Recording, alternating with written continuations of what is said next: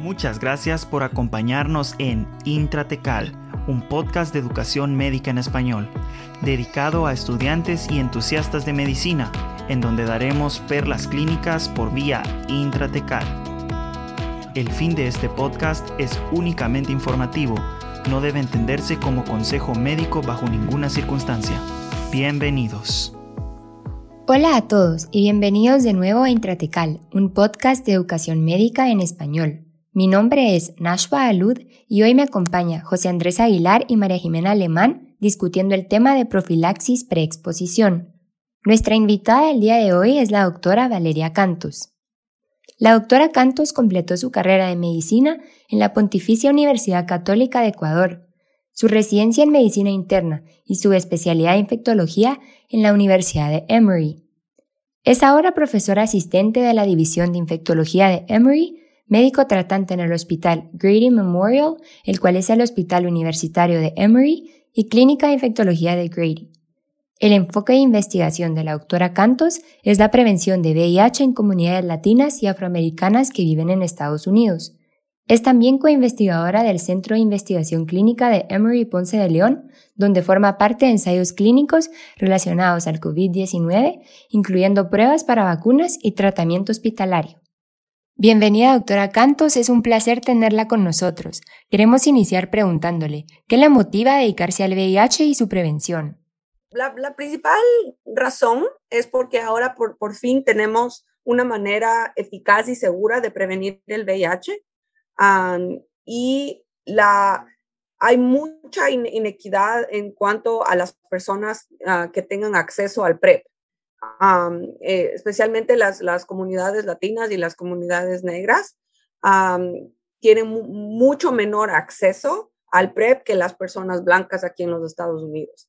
Entonces, parte de mi trabajo de investigación es cómo optimizar el uso del PrEP para estas comunidades que tanto lo necesitan, porque al mismo tiempo son las comunidades más afectadas por el VIH en los Estados Unidos. Sí, acá en Guatemala y Latinoamérica, pues yo investigué un poquito antes de, de la entrevista y tristemente no muchos saben qué es PrEP y por eso queríamos hacer este, este podcast. Inclusive dentro de los médicos, no, yo hablando con, con los residentes, pues no sabían qué era, qué era PrEP y cómo recetarlo y solo hay una clínica en todo el país, en la capital, donde está disponible PrEP. Sí pueden optar por un programa gratis para obtenerlo, pero, o sea, uno para 13, millones o 14 habitantes es muy poco, ¿verdad? Entonces, por eso, por eso queríamos hablar un poquito de este tema. Lo que, lo que me faltó en su, en su drive fueron sus hobbies. ¿Tiene algún interés fuera de medicina, doctora? Ah, sí, es que no sabía qué poner. porque todos mis hobbies son en relación a, mis hijos. A los fines de semana solo vamos con todo al parque o entonces así no tengo realmente mucho tiempo para hacer cosas solo para mí. lo que, ah, y también me da un poco de vergüenza porque me gusta, no sé si ustedes han oído del ASMR. No, doctoras. Amo el ASMR. Entonces, eso no es tanto de hobbies como relajación. entonces, pero a muchas personas que les he explicado que es el ASMR me quedan viendo raro, entonces por eso mejor no puse. Hay que experimentarlo para entenderlo. no se puede escribir muy bien. Doctora, ¿y usted nos podría explicar un poquito ya adentrándonos al tema, qué es PrEP? Ah, bueno, entonces, uh, el PrEP significa la preexposición, uh, la, la protección preexposición que por sus siglas en, en inglés Pre-Exposure Prophylaxis, que es una intervención biomédica eficaz y segura que puede reducir el riesgo de contagio con el VIH en más del 90%, dependiendo del, del uso de cada paciente. Entonces, esto se ha venido probando en ensayos clínicos en diversas poblaciones. Ah, como en grupos de ah, hombres que tienen relaciones sexuales con hombres, ah, en parejas en la cual la una pareja tiene VIH y la otra no, en ya, ya sea parejas del mismo género o parejas de diferente género, se ha probado también en mujeres y En, en los Estados Unidos hay dos medicaciones que están aprobadas para el PrEP. Una es uh, la combinación de dos antirretrovirales, uh, que es el tenofovir y la emtricitabina. Uh, el nombre comercial de esto es Truvada, que es producido por la farmacéutica Gilead. y esta fue la primera medicación que fue aprobada para el PrEP por la FDA. Recientemente, en el 2019, se aprobó una segunda medicación que es una versión química diferente del tenofovir. se, es el tenofovir a la fenamide con emtricitabina. Y esta medicación fue aprobada para uh, hombres que tienen uh, sexo con hombres, para, para personas trans, pero no, para mujeres. Y la razón por la que no fue aprobado para mujeres fue porque no hubieron suficientes mujeres cisgénero en los estudios para darle aprobación, no por ningún problema de seguridad. Sí, estaba, estaba leyendo un poquito de eso y el que se usaba antes era tenofovir isoproxil, si no estoy de mal. Y mm, supuestamente el que usted mencionó, el nuevo, pues causa menos problemas óseos, o no, o no sé si estoy mal, pero ambos medicamentos son de la misma familia de antirretrovirales, ¿verdad? Son eh, inhibidores de la transcriptasa reversa, ¿o no? Em, entonces, es, es muy, para mí es muy curioso que utilizaran la misma familia dentro, o sea, dos medicamentos dentro de la misma familia como prevención, porque antes Truvada se utilizaba como tratamiento de primera línea para VIH, ¿verdad? Em, ahí nos estaba mencionando un poquito eh, quiénes se benefician de PrEP, entonces no sé si podría adentrarse más un poquito a qué pacientes nosotros tenemos que identificar para, para ver si son aptos para recetar PrEP. Ah, antes, antes de entrar a esa pregunta, ah, quería clarificar lo que me dijiste de los dos tipos de tenofovir.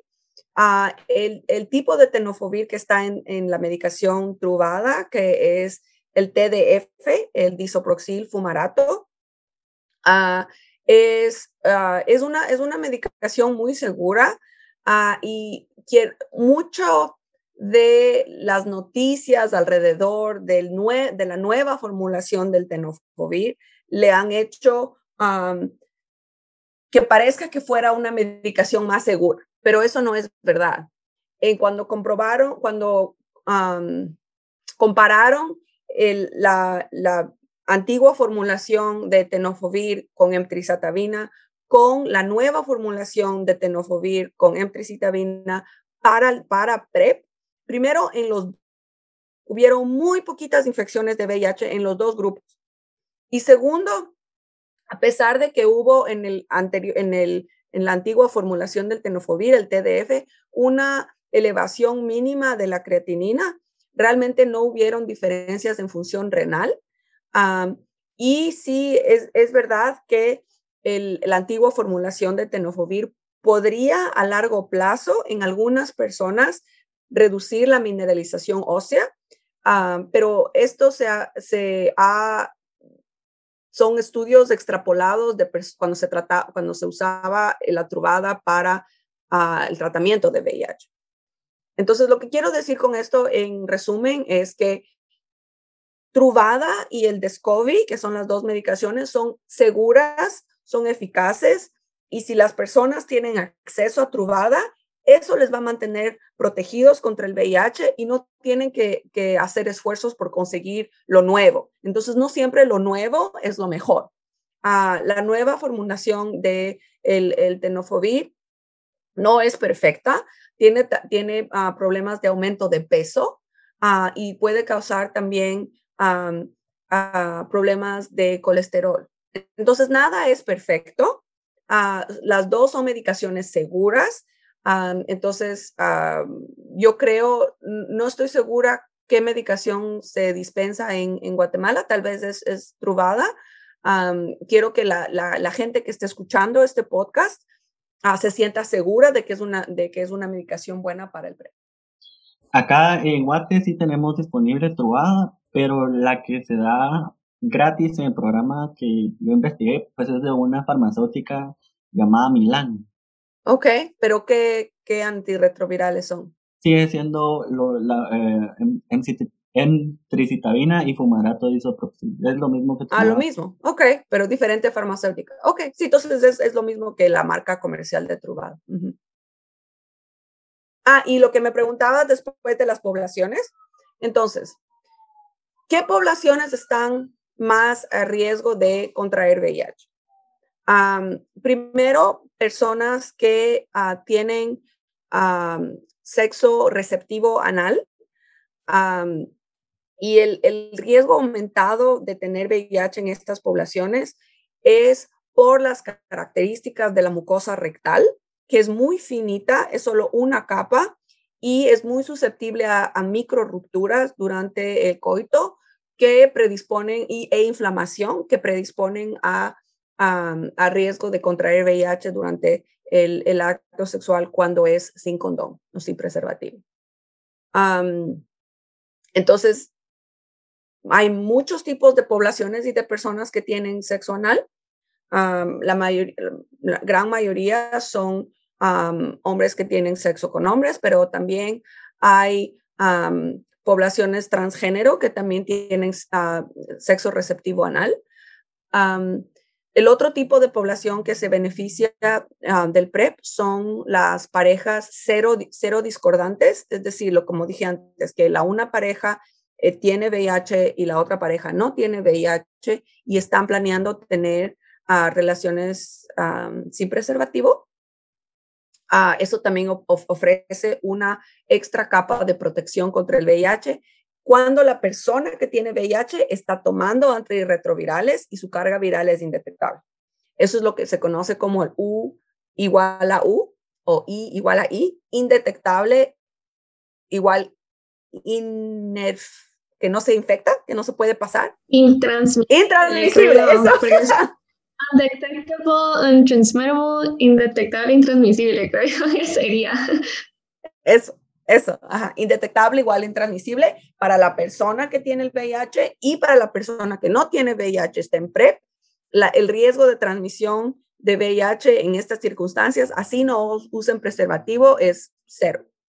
Qué buenísimo que aclaró eso porque muchas de las personas o las personas que yo entrevisté antes, cuando les mencionaba PrEP, lo que decían era que es para gente que lleva un estilo de vida muy alocado o que tiene mucha interacción sexual, pero, pero como usted nos mencionaba, pues no solo es para, para personas que, que tienen sexo anal, ¿verdad? Sino pueden ser otras indicaciones.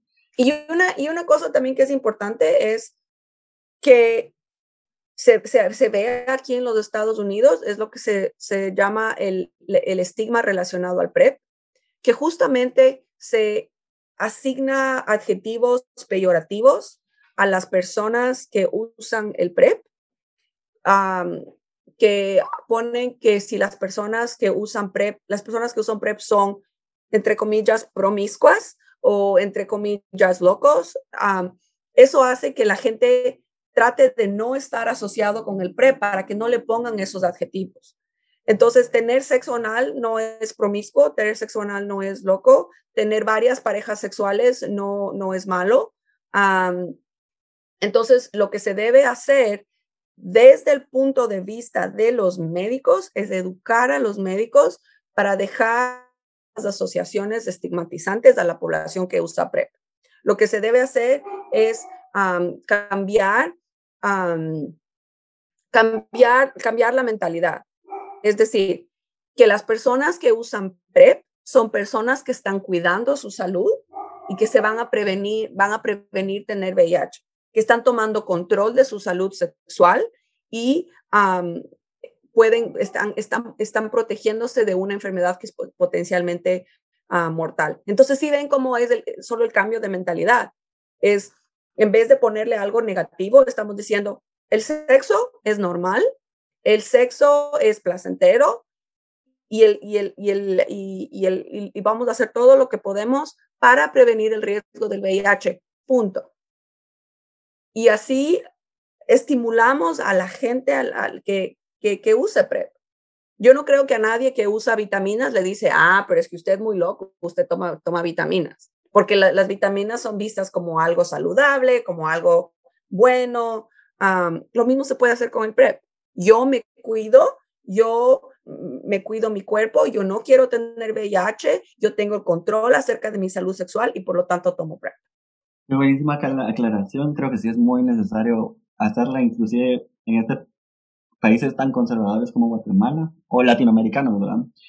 Em, ya nos mencionó que tiene un 90% de eficacia, pero nos puede explicar un poquito más a detalle ese porcentaje, cómo debe ser tomado para que llegara al 90%, cuántos días tiene que pasar la persona tomando PrEP para que ya sea, para que funcione este medicamento como profilaxis, o es el primer día que lo toma que se vuelve, que puede tener sexo anal eh, sin estar preocupado de contraer VIH. Eh, ¿Nos puede explicar un poquito más de, eso? Sí, entonces, por lo general recomendamos que las personas usen, comiencen a tomar PrEP por una semana antes de que, antes de que vayan a, interactuar sexualmente con alguien, porque Ah, ahí nos aseguramos que los niveles de la medicación en el, en el, plasma sean los adecuados para brindar la protección. ¿Cuántos días a la semana se debe tomar? Depende de qué población. para, la, para hombres que tienen relaciones ah, con hombres, ah, se recomienda que por lo menos las personas tomen cuatro días de la semana el PrEP. Entonces, muchas personas que no les gusta tal vez estar tomando medicinas todos los días, tal vez toman de lunes a viernes y no toman el fin de semana, o tal vez toman uh, los días que van, que van a estar con gente. Hay otras personas que dicen, es parte de mi rutina, es mejor si lo hago todos los días, lo hago con el desayuno, lo que sea, y ya está listo. En mujeres cisgénero, en, en mujeres se recomienda que deben tomar los siete días de la semana para ofrecer protección porque las concentraciones en los tejidos vaginales pueden ser menores que en los tejidos rectales y por eso se necesita concentraciones más estables de la medicación para, ah, para ofrecer protección.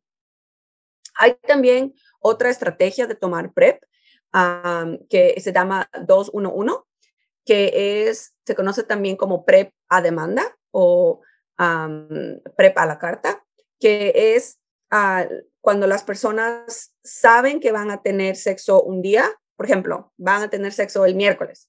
El martes se toman dos tabletas de PrEP seguidas, el miércoles se toman una y el jueves se toman una. Entonces, dos, uno, uno. eso también se ha visto que funciona. Ah, la, lo único malo de esto es que la gente, o sea, no sabemos realmente, no plan, gente que planea muy bien cuándo va a tener sexo, lo puede hacer así, pero a veces como que el sexo solo pasa. Entonces, para esas personas, mejor recomendamos que, que se tomen diario. Otra cosa que, que, que, nos cuesta como médicos es iniciar la conversación de, de relaciones sexuales, prácticas sexuales. Entonces, ¿cómo podemos iniciar estas conversaciones para nuestros pacientes e indicarles así como usted sería buen candidato para tomar PrEP o usted no es buen candidato para tomar PrEP o usted puede seguir estos métodos de prevención. A mí lo que más me cuesta es que una de las indicaciones de PrEP también son usuarios de droga intravenosa, entonces es muy difícil como que tratar de recetar un antirretroviral a alguien que no, pues que no tienes el concepto que está teniendo relaciones de sexo con hombre, pero cree que esos medicamentos solo son para gente de la comunidad LGTB más, ¿verdad? Entonces, no sé cómo usted podría darnos consejos para tener estas conversaciones con los pacientes. Qué buena pregunta, porque pasa lo mismo aquí en Estados Unidos.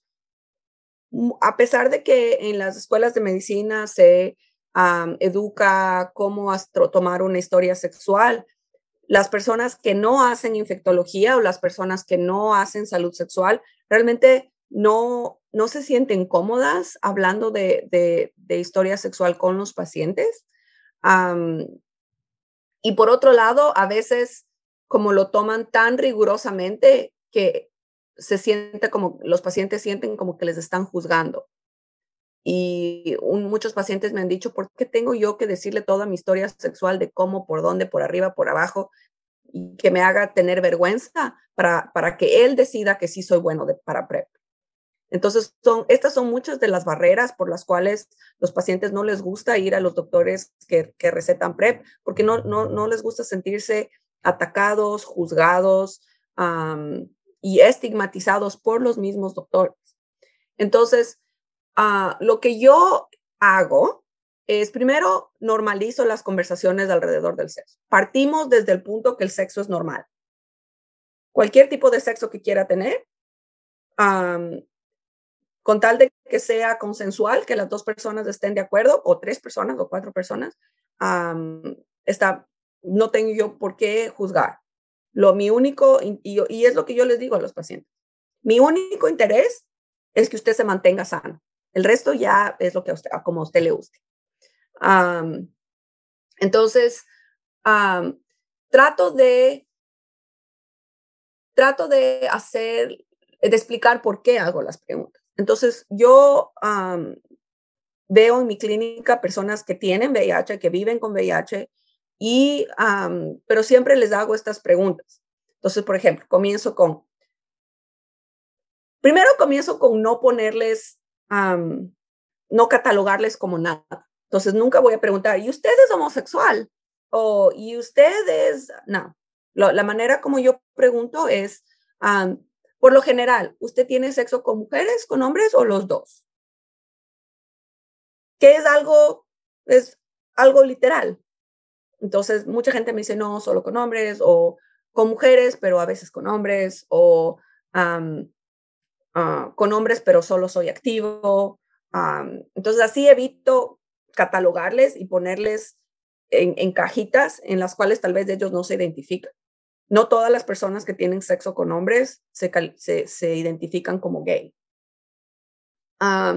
entonces, empiezo con esa pregunta. Y a partir de eso, si es que, por ejemplo, tienen sexo con hombres, ah, la siguiente pregunta es, usted por lo general es activo, pasivo o los dos. Y le digo, la razón por la que le pregunto es porque ah, cada tres, cuatro meses vamos a hacer exámenes de enfermedades, de infecciones de transmisión sexual y es importante para mí saber dónde tengo que hacerle la prueba.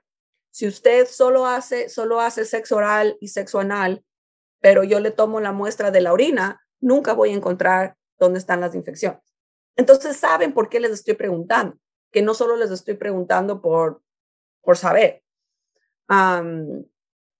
y cuando, por ejemplo, son ah, mujeres,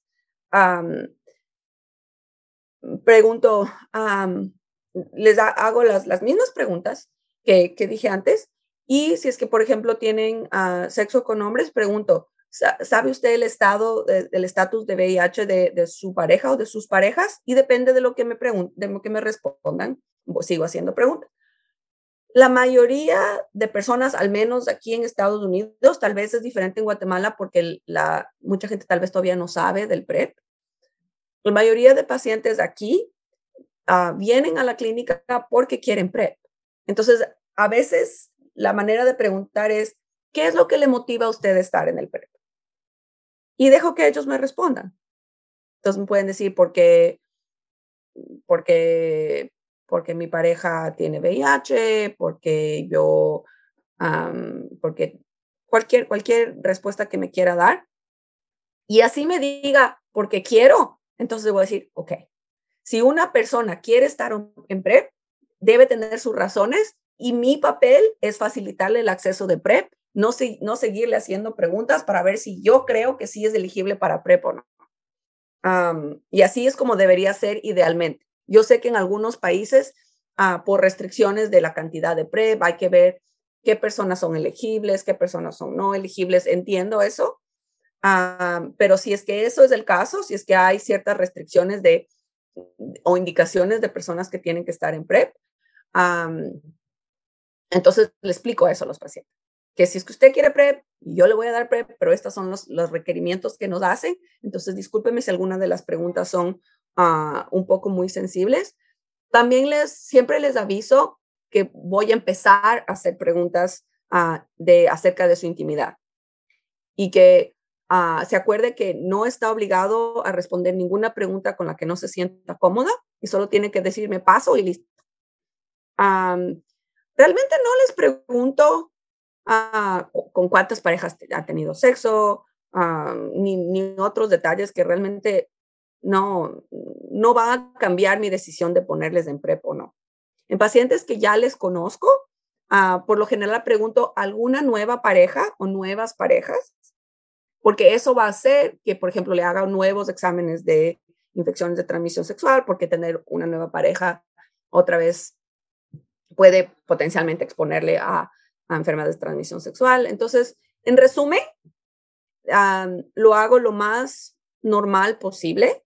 Trato de no catalogar a los pacientes. Explico por qué estoy haciendo las preguntas y también me pregunto a mí mismo, ¿es realmente necesario hacerle esas preguntas? ¿Me va a servir de algo en relación a que le prescribo PrEP? Eso. Perfecta respuesta, porque sí, eh, creo que Med School nos enseña hacer una historia clínica como si fuera un listado o una checklist. Entonces, vamos preguntando desde religión hasta sexo, biológico, etcétera, etcétera. Entonces me gusta como la forma de usted se pregunta a sí misma, ¿es necesario que yo sepa esto o no? Porque a veces solo lo hacemos de rutina y se nos olvida que pues esa persona pues a veces no es un dato que necesitamos saber o que nos influya en la decisión al momento de tratar al paciente. Sí, yo quería preguntarle algo antes, pero se me fue la oportunidad. pero eh, creo que uno de los mitos de PrEP es que puede crear resistencia. Eh, entonces es algo que he escuchado mucho y pues eso también va con la seguridad y eficacia que tiene PrEP. No sé si nos quisiera comentar un poquito de ese tema.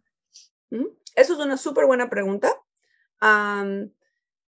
con la las terapia oral para PrEP, han habido casos de infección por VIH.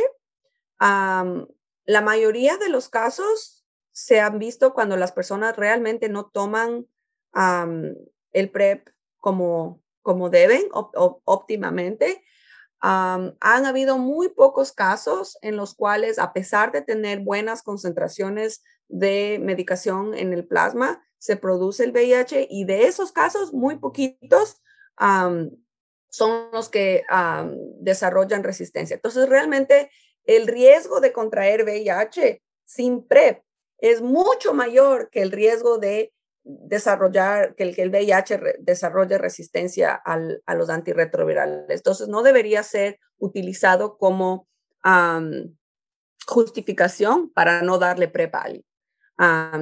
Y Ah, y, no, y tampoco asumir que la persona no, no, va a tomar. Entonces, creo que José Andrés me estaba mencionando hace un rato de las personas que se inyectan uh, drogas. uno no puede asumir que porque la persona se inyecta drogas, uh, entonces no va a tomar el PrEP. Tenemos muchas personas en, bueno, algunas personas en, en, la clínica que se inyectan metanfetaminas o inyectan heroína o, o la mezcla de heroína y cocaína. y a pesar de todo, son muy consistentes en la, la, toma del PrEP. Hay otros que no, pero no es nuestro papel asumir que no lo van a hacer. Nuestro papel es educar, uh, motivar, estimular, explicar las razones por qué y seguir trabajando. Lo, lo más importante es establecer una relación con, con los pacientes. Sí, súper, me parece re bien porque creo que todo empieza con nosotros, porque ya, o sea, nosotros tenemos la capacidad con, y tal, tal vez ni siquiera nos damos cuenta, pero de la forma en la que los pacientes nos perciben a nosotros, perciben todas las terapias que vienen después. Y creo que por eso es súper importante tener estas conversaciones. Y antes de iniciar el uso de PrEP en una persona eh, pues que tiene las indicaciones o que quisiera iniciar PrEP, ¿qué pasos o pruebas tenemos que seguir antes de iniciar con el medicamento? Súper buena pregunta. Por lo general, lo más importante es hacerle una prueba de VIH, ah, que puede ser ah, la prueba de lo que se usa aquí en Estados Unidos, es la, la prueba combinada de anticuerpo antígeno, que es la de cuarta generación, ah, pero las pruebas de, de, tercera generación también son adecuadas. hay hay algunas personas que recomiendan que para el monitoreo del PrEP se debería hacer ah, carga viral en vez de repetir la prueba de, de, screening del VIH, pero esos son solo ideas y realmente no creo que sea tan factible en, ah, en, en la mayoría de países. ¿Qué es lo general que se hace? Se hace una prueba de VIH, eh, una prueba serología para hepatitis B, uh, porque como ustedes saben, el tratamiento de hepatitis B Ah, puede se lo puede hacer con uh, tenofovir y amtricitabina o solo con tenofovir en pacientes que no están coinfectados con, con VIH, ah, pero necesitamos saber para de ahí monitorizar la carga viral de, la hepatitis B. Y también si es que son, si es que son negativos para hepatitis B, entonces podemos recomendarle que se ponga la vacuna. en, en, pacientes que son en hombres, que, en personas que tienen sexo anal, es importante hacer serología de hepatitis C también, por lo menos al inicio, y si no, repetirlo por lo menos una vez al año, porque la transmisión rectal de hepatitis C sí es efectiva. Muchas veces en la escuela de medicina o cuando yo estaba en la escuela de medicina nos enseñaban que la hepatitis C solo se transmite por la sangre o por inyecciones y que no es efectivamente transmisible por la vía sexual pero creo que en esa parte se olvidaron, en esa parte del libro se, olvidaron de decir que es por transmisión de sexo vaginal, porque por sexo anal sí se puede transmitir. Nosotros hemos visto muchos casos de chicos muy jovencitos eh, eh, infectándose de hepatitis C por ah, sexo receptivo anal. Ah, se hace también, ah, por lo general, al inicio pruebas de, de creatinina, de, química sanguínea, para asegurar que el el nivel basal de función renal es adecuado.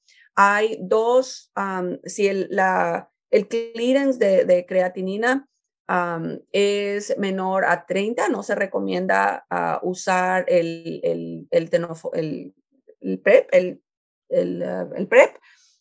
y pueden haber otros tipos de PrEP que ya están saliendo para este tipo de personas. Entonces, Ah, la FDA está, acaba de aprobar el uh, cabo Tegravir, que es un inhibidor de la integrasa inyectable cada, cada mes para el PrEP. Entonces, para las personas que tienen disfunción renal, esta podría ser una opción y eh, en Estados Unidos todavía no ha salido al comercio porque todavía está como pasando todas las fases regulatorias, pero ojalá que ya en los próximos años sea disponible para el resto de personas.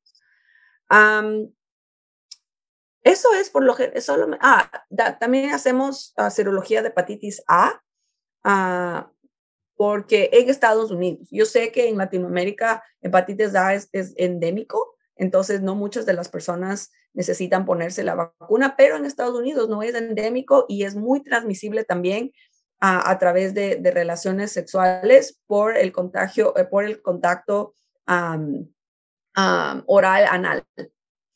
Eh, entonces, si es que tienen la serología positiva, ya no le damos vacuna, pero si tienen negativa, le damos la vacuna de hepatitis A.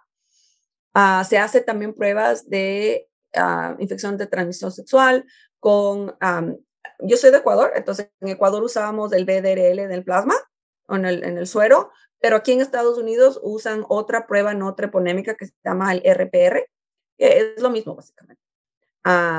y también hacemos pruebas de ácido nucleico para clamidia y gonorrea. y, por lo general, sobre todo en, en, hombres que tienen sexo con hombre, hacemos en tres lugares, faringio, rectal y urinario. urinario con orina, por favor no pongan swabs en, en, las uretras, que no sirve de nada, uh, y es una tortura para los pobres pacientes. Entonces, uh, hacemos esos, esos tres lados. eso, eso es lo único que se necesita. Súper, yo creo que ah, de las cosas que más me gustan del cuidado de, pues, de pacientes con VIH o de la prevención de VIH es que tiene mucha prevención. O sea, sí es bastante de identificar los factores de riesgo y tratar de atacarlos desde, desde, que, desde que surjan, o sea, preventivo todo y lo vemos en estos exámenes. Ahora con el seguimiento de estos pacientes, cada cuánto se tienen que seguir y con qué pruebas, em, porque pues de las que yo, de las cosas que a mí más me preocuparían si tomara un medicamento tan a largo plazo serían los efectos adversos y pues que estén siendo efectivos.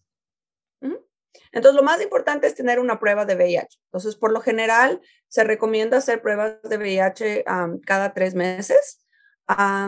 y ah, por lo general también hacemos pruebas de uh, creatinina, pero la verdad es que es muy, muy raro que se desarrolle falla renal por el, por el PrEP, ya sea por el, el TDF en, tricitabina o el TAF en tricitabina. pero todavía es como costumbre de que todavía chequeamos la creatinina a cada, cada tres meses. Y dependiendo de actividad sexual, etcétera, volvemos a repetir las pruebas de ah, infección de transmisión sexual y hepatitis C para hombres que tienen sexo con hombre o que se inyectan drogas cada tres meses. Súper, y creo que ahorita es mi pregunta favorita, que cuáles son las, qué otras intervenciones podemos tomar para disminuir la transmisión de VIH, que creo que es la meta de todos aquí. Entonces, lo, lo, lo único que ha funcionado hasta ahorita es del PrEP, que ha funcionado así eficazmente una buena respuesta. Pero hay otras cosas que también podemos hacer. Es importante recordarles a los pacientes que el PrEP solamente les protege del VIH, que no les protege de gonorrea, clamidia, uh, tricomonas, sífilis, herpes, HPV, etc. y que por lo tanto, óptimamente, que, que, traten de usar el condón. Aquí en Estados Unidos el, uso de preservativo en ah, poblaciones gays de hombres que tienen sexo con hombre es muy bajito, por lo menos en, el sur de los Estados Unidos. Ah, es, es algo que realmente no se hace, no se usa condón. Ah, yo sé que en Latinoamérica el uso de condón, porque el acceso al PrEP no es tan diseminado, el, el uso de condón es mayor, que está súper bien. y también Ah, por lo general, a la gente no le gusta usar el condón porque es incómodo. realmente no, hemos, no nos hemos inventado nada mejor, solo hay es lo que hay. Ah, pero ah, se puede recomendar cosas que, que disminuyan el nivel de disconfort y que aumenten el nivel de placer. Entonces, recomendarles que usen lubricante a base de agua, no a base de aceite porque le puede dañar el condón. o también a comprar los condones más finitos o que tengan como rayitas o puntitos para si es que eso es lo que les, les, les gusta. a veces les recomiendo que traten, que traten diferentes y ver cuál, cuál les gusta más. otras cosas, saber el estatus de VIH de las parejas y de uno mismo también ah, ayuda y normalizar la conversación en relación a esto. Ah, entre parejas es muy, ah, es, hasta ahora es muy difícil hablar de estas cosas, hablar ni siquiera de, de del sexo en sí, ah, o de ponerse el preservativo, o de si, la, si, si, es que, si es que es pareja entre hombre y mujer, si es que la, la chica va a tomar anticonceptivos, al menos cuando yo viví en Ecuador, esas conversaciones no, se, no se tenían pero mientras más normalicemos la conversación y, e, incluyamos la conversación de cuándo fue la última vez que te hiciste la prueba del VIH y hacerlo juntos también. Entonces, si va a haber una decisión de que una, una pareja va a, tener sexo ah, por primera vez o va a tener sexo sin condón, vamos a hacernos las pruebas juntas. Uh, la prueba de VIH, de clamidia, gonorrea, sífilis, etc. En ah, países en África, ah, en países de, África, se ha probado por ensayos clínicos que la circuncisión ah, disminuye bastante el riesgo de infección por VIH. y eso, eso es lo que, eso serían en general las, las, las otras cosas que se puede hacer para disminuir el riesgo de tener VIH. ¿Tiene algunas perlas clínicas o datos que un médico necesite saber en la punta de la lengua al momento de pensar en PrEP? en relación de, de, perlas, primero, los médicos tienen acceso a la literatura. Ah, les recomendaría que lean los estudios de dónde salieron las aprobación, la aprobación de la FDA para el PrEP en, las diferentes poblaciones para que, para que uno también primero crea en el PrEP. O sea, si, si usted, si los médicos sabemos que es eficaz y que es seguro, vamos a poder impartir esa confianza a los pacientes y decirle, esto es algo que yo le estoy recomendando porque yo sé.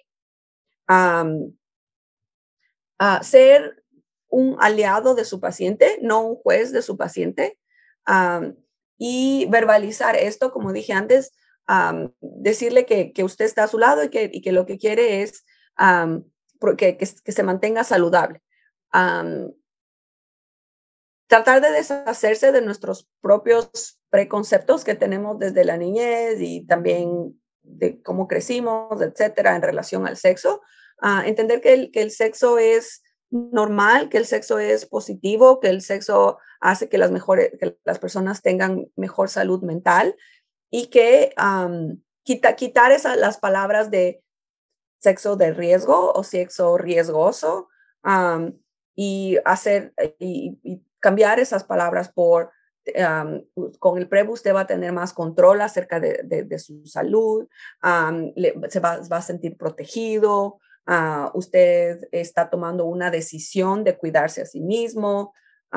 esas serían las, las, las cosas que, que recomendaría y eso ha funcionado para ah, establecer una buena relación con el paciente y que le confíen. Que cada vez que pasa algo, por ejemplo, si es que se van a una fiesta y tienen sexo con alguien, que le puedan decir con, con confianza que eso ha pasado para que usted le pueda hacer las pruebas y si es que sale, sale algo positivo, tratarle.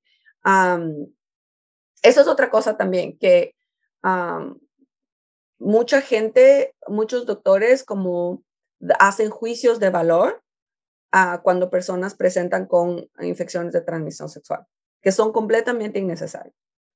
lo, que se podría, lo, que se podría hacer es decirle, y lo que yo hago con, con pacientes, cuando me llaman, cuando tengo los resultados, les llamo y les digo, esta prueba salió positiva, entonces le estoy llamando para que venga, venga a hacerse tratar, entonces le voy a poner la medicina ahorita y listo no, no tengo por qué hacer juicios de valor acerca de personas que tengan ningún tipo de infección.